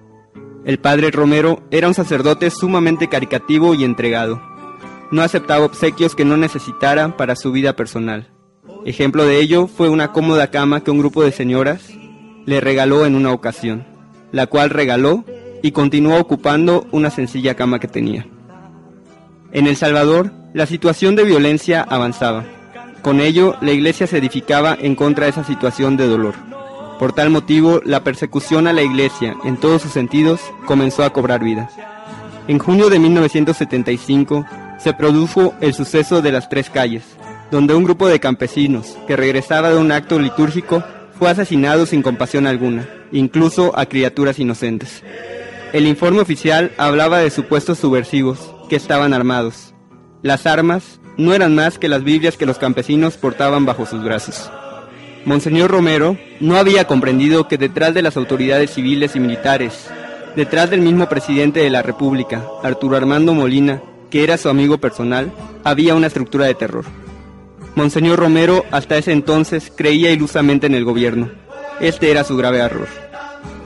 Poco a poco comenzó a enfrentarse a la dura realidad de la injusticia social. Los amigos ricos que tenían eran los mismos que negaban un salario justo a los campesinos. Esto le empezó a incomodar. La situación de miseria estaba llegando muy lejos, como para quedarse esperando a una solución de los demás. La situación se agudizó y las relaciones entre el pueblo y el gobierno se fueron agrietando. El 12 de marzo de 1977 se dio la triste noticia del asesinato del padre Rutilio Grande, un sacerdote amplio, consciente, activo y sobre todo comprometido con la fe de su pueblo. La muerte de un amigo duele, el mejor amigo de Monseñor Romero, y su muerte le dolió mucho. Un mártir dio vida a otro mártir. La situación se complicó cada vez más. Un nuevo fraude electoral impuso al general Carlos Humberto Romero para la presidencia. Una protesta generalizada se dejó escuchar en todo el ambiente salvadoreño. Sus homilías se convirtieron en una cita obligatoria de todo el país cada domingo. Desde el púlpito iluminaba a la luz del Evangelio los acontecimientos del país y ofrecía rayos de esperanza para cambiar esa estructura de terror. Los primeros conflictos de Monseñor Romero surgieron a raíz de las marcadas oposiciones que su pastoral encontraba en los sectores económicamente poderosos del país. Unido a ello, toda la estructura gubernamental que alimentaba esa institucionalidad de la violencia en la sociedad salvadoreña. A raíz de su actitud de denuncia, Monseñor Romero comenzó a sufrir una campaña extremadamente agobiante contra su ministerio arzobispal, contra su personalidad misma. Cotidianamente eran publicados en los periódicos más importantes del país insultos, calumnias y amenazas a la integridad física de Monseñor Romero. La iglesia perseguida en El Salvador se convirtió en signo de vida y martirio del pueblo de Dios. El domingo 23 de marzo de 1980, Monseñor Romero pronunció su última homilía, la cual fue considerada por algunos como su sentencia de muerte, debido a la dureza de su denuncia. En nombre de Dios, pues, y en nombre de este sufrido pueblo, cuyos lamentos suben hasta el cielo cada día más tumultuosos, les suplico, les ruego, les ordeno en nombre de Dios, cese la represión.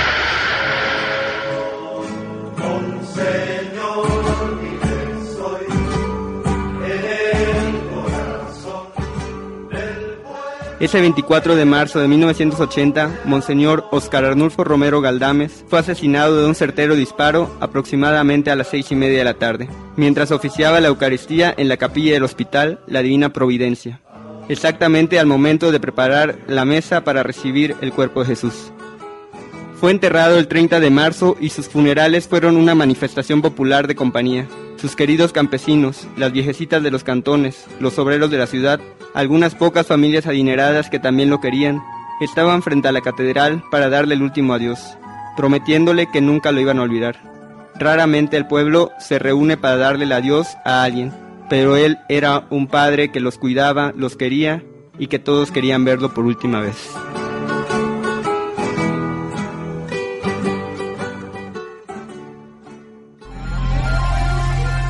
Espacio Internacional.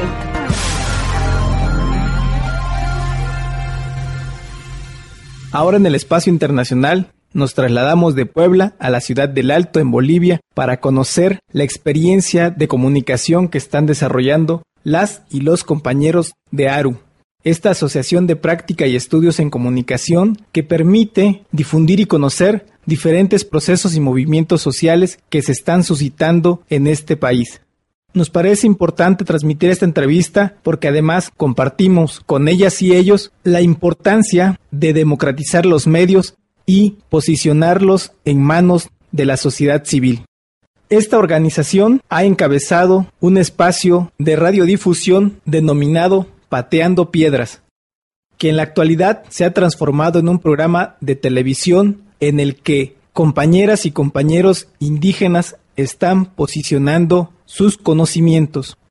Esta experiencia permite dar contenido social a programas en los que las preocupaciones colectivas y las alternativas comienzan a hacerse visibles y están articulados a estos movimientos emergentes del sur que ahora se vuelven un referente a nivel mundial.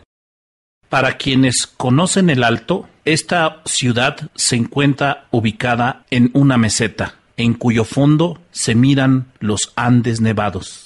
Esta, que es la segunda ciudad más importante de Bolivia, es también la segunda ciudad ubicada a mayor altitud del mundo, a más de 4.000 metros sobre el nivel del mar. La ciudad es especialmente importante porque en ella se lleva a cabo una gran actividad comercial minorista.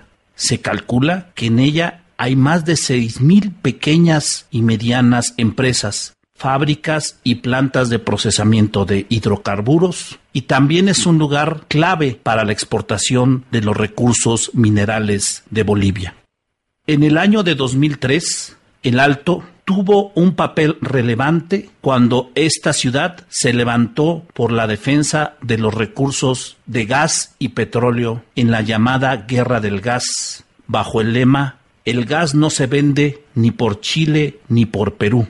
El Alto se sublevó contra las políticas de un gobierno ajeno a los intereses nacionales y que no atendió las demandas básicas por combatir la pobreza, la exclusión, la generación de empleo, la construcción de vivienda, las mejoras salariales.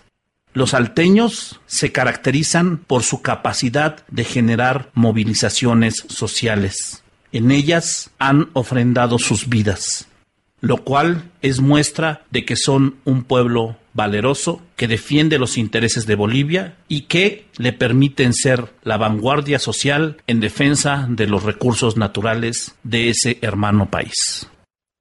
Escuchemos entonces la entrevista que amablemente nos otorgó Juan Carlos Mamani de Aru en la ciudad del Alto desde Bolivia.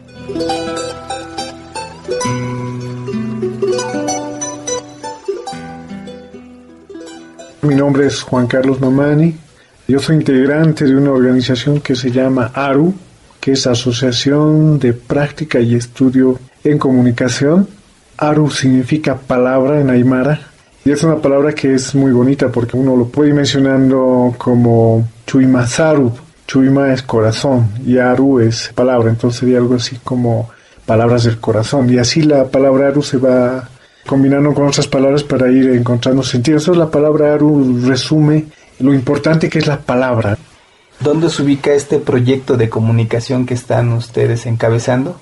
Bueno, principalmente hemos estado colaborando, eh, aportando en la ciudad del Alto, en la ciudad de La Paz, en Oruro, en Cochabamba, hemos estado haciendo algunas cosas por ahí, ¿no? Es en la parte más occidental de Bolivia. ¿Cómo surge este proyecto de comunicación? Bueno, el proyecto de comunicación em, no surge en sí mismo, sino más bien como una manera de apoyar la emergencia política y social de las organizaciones sociales aproximadamente a partir del año 2000, ¿no? La emergencia política que ha atravesado la historia boliviana, ¿no? Y entonces el grupo como algunos otros eh, grupos de activismo político han ido apoyando estas luchas sociales que ha tenido Bolivia en estos últimos 13, 14 años. El estar al pendiente de la emergencia política y social que se ha dado en Bolivia, ¿cómo eso ha influido en crear un espacio como el que ahora ustedes están encabezando? Ha representado estar en un sitial muy privilegiado en el sentido de que al ser nosotros partícipes de momentos tan dramáticos en la historia boliviana, estoy hablando de octubre de 2003, por ejemplo, las luchas indígenas del 2000 y otras que han venido posteriormente, nos ha permitido primero ser actores de la historia boliviana, nos ha permitido ser eh, documentar estos hechos y nos ha permitido desde los sectores populares poder narrar y poder eh, difundir, eh, expandir la línea, la voz de los sectores populares, ¿no? Y obviamente adscribimos a esa lucha, a ese discurso por cambiar las cosas en Bolivia, ¿no? Y fue tan fuerte todos estos momentos que ahora en Bolivia estamos viviendo un proceso de cambio con sus pros y sus contras, pero hay un proceso, algo concreto que está viviendo la historia boliviana a partir de estos levantamientos indígenas, estas movilizaciones indígenas populares, sociales, obreras, que han dado paso a esta etapa. Entonces para nosotros es un privilegio fundamental y también un descubrimiento personal, ¿no? Es decir, todos estos momentos que hemos vivido hace que uno vaya buscando siempre eh, reencontrar su identidad y en ese reencontrar además construir eh, o aportar para que se construyan perspectivas más positivas para la realidad boliviana. En este proceso de comunicación hacen uso de la radio o de otros medios de comunicación que sirvan para para la población. Sí, em, utilizamos algunos medios de comunicación, pero no son como cosas planificadas, sino más bien han surgido em, a partir de em, la necesidad de buscar eh, espacios de difusión para hacer escuchar cierta línea de las organizaciones que era importante difundirla, ¿no? Desde el 2002 nosotros tenemos un programa de radio que se llama Pateando Piedras, y el programa Pateando Piedras se emitió en una radio juvenil aquí en la ciudad del Alto y La Paz.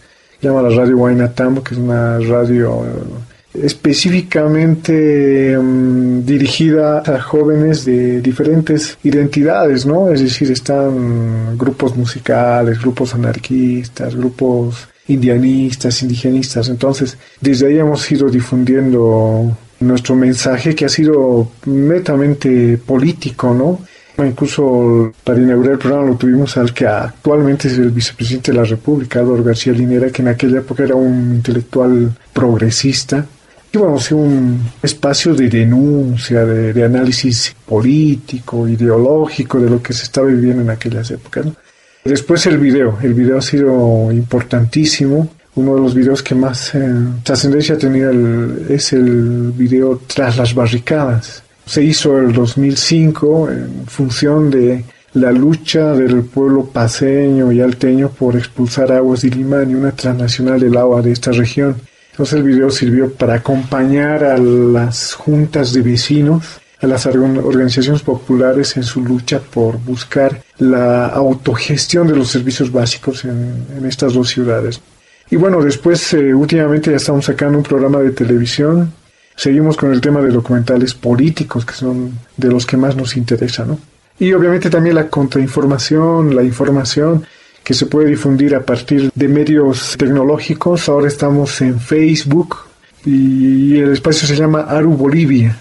Desde ahí estamos mostrando un poco lo que está pasando aquí en Bolivia con este proceso, los pros y los contras, pero también eh, utilizando este medio para contactarnos con organizaciones indianistas, indigenistas, de izquierda, anarquistas, trotskistas, feministas y todos los grupos que están, bueno, que quieren cambiar algunas cosas de su, espacio, de, su contexto, ¿no? ¿Qué significado tiene para ustedes el apropiarse de medios de comunicación y darles un contenido y una característica totalmente distinta a los medios oficiales. Nosotros hemos tomado partido de un debate que hay en Bolivia, no solo creo en Bolivia, sino en todas partes del mundo, que es una comunicación que está más ligada al mercado, a los grandes personajes, a los grandes artistas, a las celebridades, una comunicación que está más abocada a lo superficial por un lado, y la otra, ¿no? que es una comunicación más bien que es una herramienta de los pueblos, de las organizaciones, de las luchas sociales por mejorar las condiciones de vida de la gente. Ahí nosotros tomamos partido por la segunda. Para nosotros el asunto de hacer comunicación es una cosa vital porque es como devolverle la palabra a las personas. Pero eso en Bolivia es también muy relativo porque no, no les puedes devolver la palabra a los compañeros que en estos momentos o en la historia boliviana de estos últimos 10 años la han recuperado sin pedirle permiso a nadie. Es decir, en Bolivia, por ejemplo, existen inmensa cantidad de radios comunitarias. Cada región, cada pueblo construye su radio y hace su comunicación y la hace en su lengua. Y nosotros que somos comunicadores hemos estudiado en la universidad negar esa realidad es casi como negar, eh, bueno, lo que vives todos los días. Entonces nos hemos escrito a esa tendencia de hacer que la comunicación sea una expresión de la realidad a ser una expresión de los sueños y las utopías de cierta clase social que piensa que está viviendo en Hollywood. A esa la combatimos, la criticamos y estamos en el proceso más bien de hacer que la comunicación sea siempre mucho más popular y sirva para las luchas de la gente, ¿no?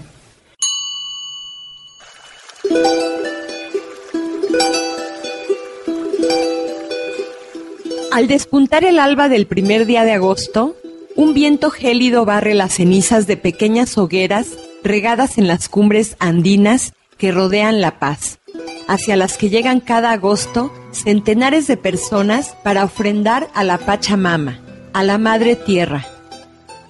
En altares de piedra, bajo una cruz, arden fetos de llama, dulces caseros en forma de botellas de diferentes colores, lanas multicolores, cebo de llama, nuez, trigo bañado en pintura dorada, pétalos de flores blancas, hierbas aromáticas e incienso, mientras un sacerdote aymara musita oraciones y aviva las llamas arrojando alcohol.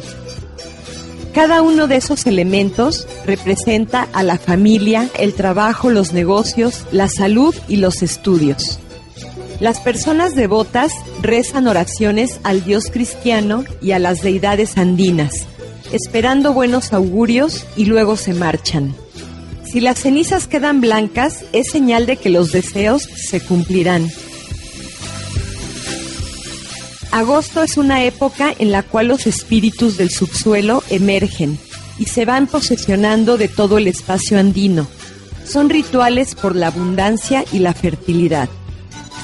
Considerada hereje, esta práctica estuvo proscrita por siglos, pero desde hace varios años va ganando adeptos incluso entre las clases medias de Bolivia, un país indomestizo y de fuertes tradiciones andinas. Los descendientes de los incas mezclaron sus creencias paganas con las nociones de la fe católica para resistir la persecución durante la colonia y así lograron que sus rituales sobrevivieran. Según la cosmovisión de los habitantes andinos, la Pachamama despierta de sed y hambre tras el estío y las ofrendas buscan saciarla a cambio de favores. Los altares llamados apachetas se alzan en las cumbres donde se cree que habitan las deidades.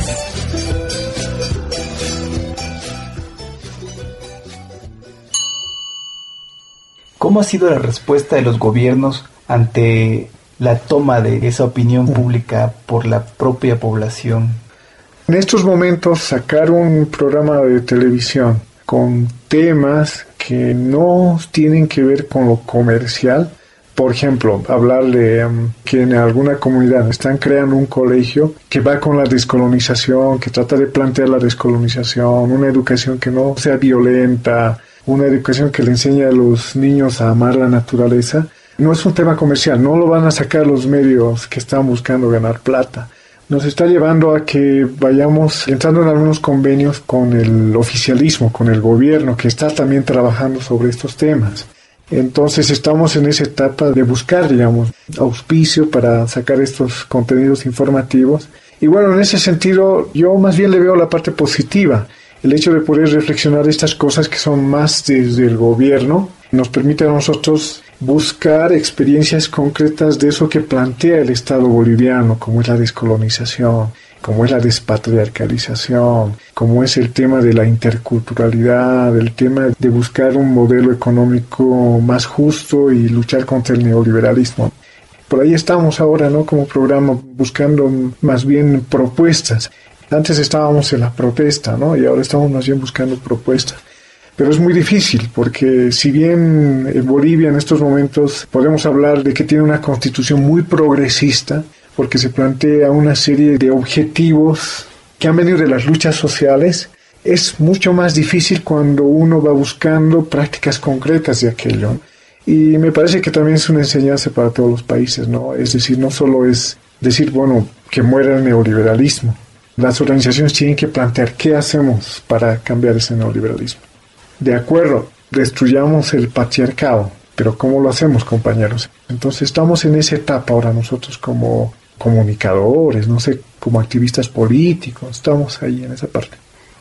Pasar de la protesta a qué hacemos, cómo lo hacemos, para ustedes, ¿por qué ese cambio de posicionamiento representa un espacio de esperanza?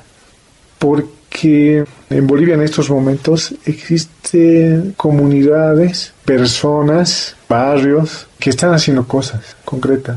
Si uno empieza a analizar lo que está pasando en Bolivia, uno se va a encontrar con una gran constitución de primera, de punta, y se encuentra uno con grandes políticos y filósofos y analistas que empiezan a plantear cosas dentro de las palabras. Desde esa esfera está muy bien, digamos. Pero cuando uno empieza a aterrizar en lo concreto, ahí ya te encuentras con falencias, ¿no? Por ejemplo, la Constitución boliviana habla de la economía plural. Conviviría la economía mixta, una economía comunitaria, una economía neoliberal. Pero cuando uno empieza a buscar eh, experiencias de economía comunitaria, si uno empieza a buscar, por ejemplo, empresas comunitarias, aunque esto es medio raro, ¿no? Una empresa que sea comunitaria.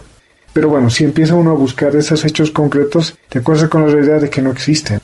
Y ahí estamos nosotros eh, buscando esas experiencias. Hemos encontrado cosas muy interesantes. Por ejemplo, hemos encontrado una comunidad en Cochabamba, aquí en Bolivia, que se llama María Auxiliadora. Es una experiencia de mujeres que se organizaron para luchar contra la falta de vivienda en Bolivia y han logrado articular una comunidad en un espacio urbano. Lo que hacemos es agarramos esa experiencia, la difundimos en televisión, hacemos un reportaje y le mostramos a la gente que si bien el neoliberalismo y el capitalismo nos ha deshumanizado, siempre es posible hacer algo. Y si estas compañeras lograron articularse en una comunidad en medio de una ciudad tan individualista y tan egoísta como pueden ser las ciudades, entonces no todo está perdido, ¿no? Entonces siempre podemos hacer algo. Y ahí estamos buscando esas experiencias. ¿Tú qué le dirías a gente de otras partes que también están buscando espacios de esperanza? ¿Cuál sería tu mensaje de esperanza para esas otras personas? Creo que no hay que perder la esperanza, cambiar y mejorar y buscar perspectivas más justas en el mundo, aunque sean pocos los compañeros que tienen estos sueños, y si no se desaniman y hacen cosas concretas, por muy mínimas que sean, son muy importantes para el mundo. Creo que ahí lo importante es que nos articulemos, sea un municipio, sea una comunidad, sea un grupo de compañeros que está luchando por eh, desterrar el patriarcado o el machismo o otros grupos que tengan que ver con la diversidad sexual eh, o grupos ecologistas que estén buscando alguna manera de poder cambiar la deforestación de su región. Creo que si podemos articularnos todos y podemos compartir experiencias y podemos ahí ir eh, complementando lo que hemos aprendido, creo que hay mucha esperanza en el mundo, ¿no? De que pueda cambiar. Y mi saludo para los compañeros mexicanos, pues, eh, de Chiapas, más todavía. Conocemos de su lucha, admiramos ese coraje de, seguir adelante. A veces las cosas son muy difíciles en México. Se nota que hay unas ganas de luchar eh, contra una estructura que es muy poderosa porque está muy cerca del norte, ¿no? Es decir, eh, México es la puerta de entrada al patio trasero. Entonces el imperio no va a soltar muy fácilmente la puerta de entrada, ¿no? Entonces por eso que tal vez el imperio le mete tanta plata a, los gobiernos mexicanos para tener controlado a todas esas organizaciones o, tenerlas a raya, ¿no? Entonces, un saludo a los compañeros y que, bueno, nos podamos encontrar en algún momento para poder compartir experiencias. Creo que es importante no perder los sueños, hacer cosas que tienen que ver con la lucha de nuestros pueblos, pero al mismo tiempo creo que cuando uno tiene que ganarse el pan de cada día, bueno, hay que trabajar de alguna manera, ¿no? Si siempre se puede equilibrar eh, los sueños con las necesidades materiales, creo que funciona, digamos, que las organizaciones sigan adelante. Muchas gracias.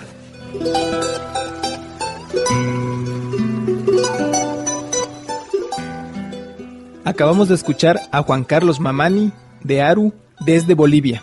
Ahora vamos a programar una pieza del grupo Los Carcas llamada Llorando se fue.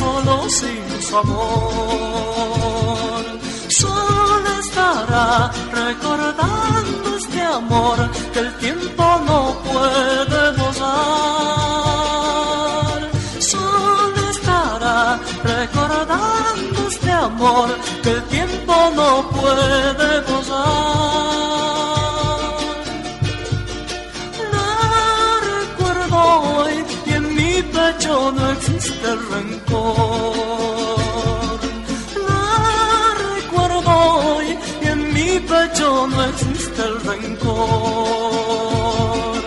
Llorando estará recordando el amor que un día no supo cuidar. Llorando estará recordando el amor que un día no supo cuidar.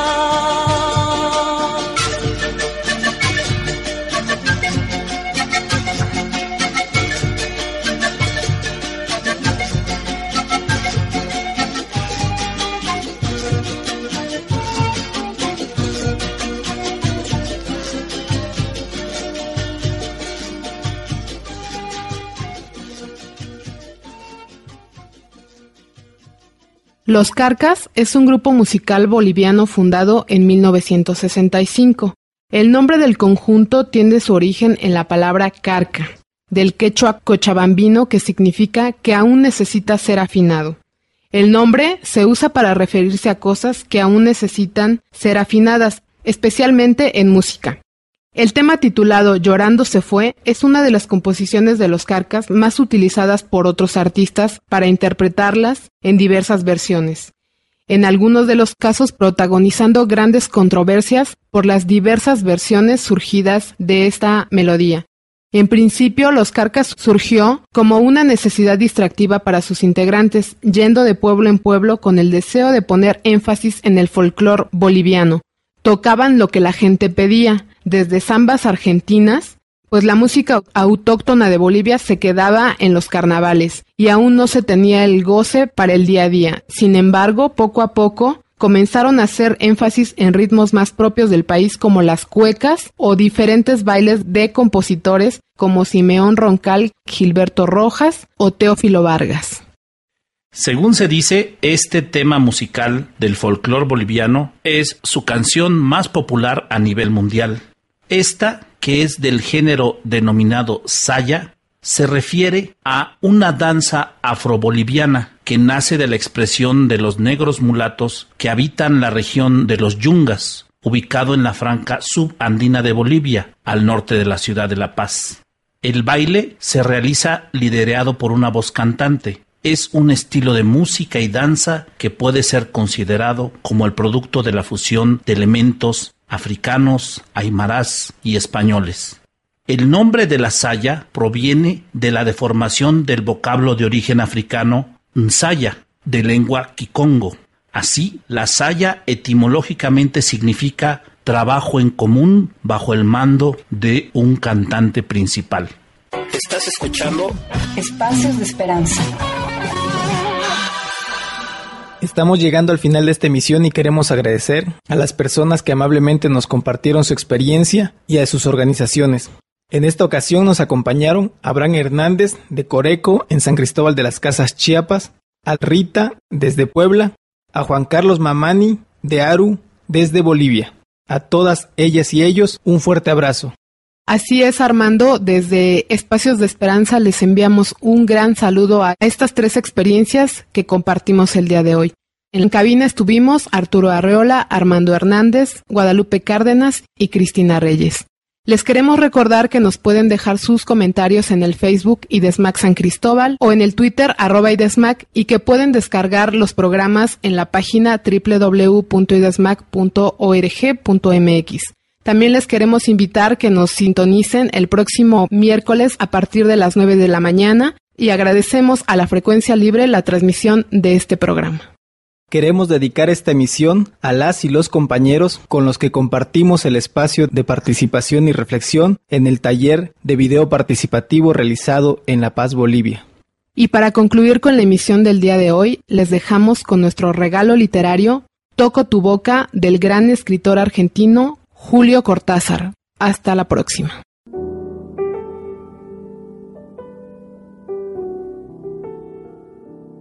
De Rayuela, capítulo 7. Toco tu boca. Con un dedo toco el borde de tu boca.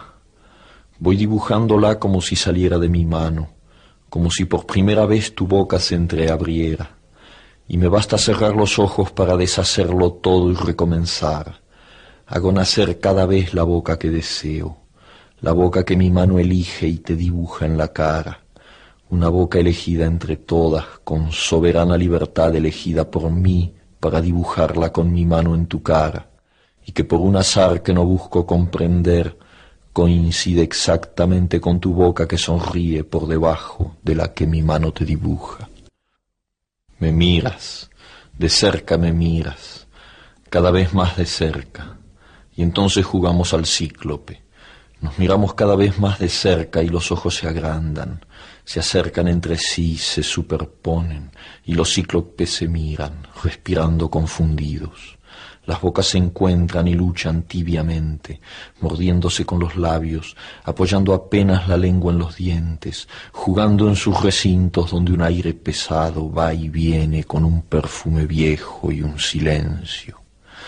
Entonces mis manos buscan hundirse en tu pelo, acariciar lentamente la profundidad de tu pelo mientras nos besamos, como si tuviéramos la boca llena de flores o de peces, de movimientos vivos, de fragancia oscura.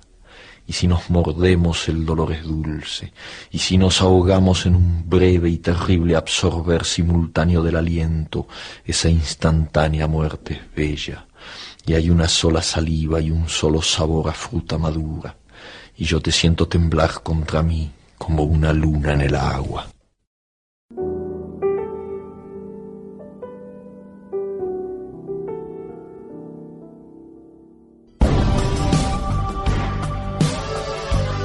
desde San Cristóbal para todos los otros sures, a los sures que están en el sur y a los sures que están en el norte. Espacios de esperanza. Las voces de los pueblos del sur. En la construcción de la sustentabilidad.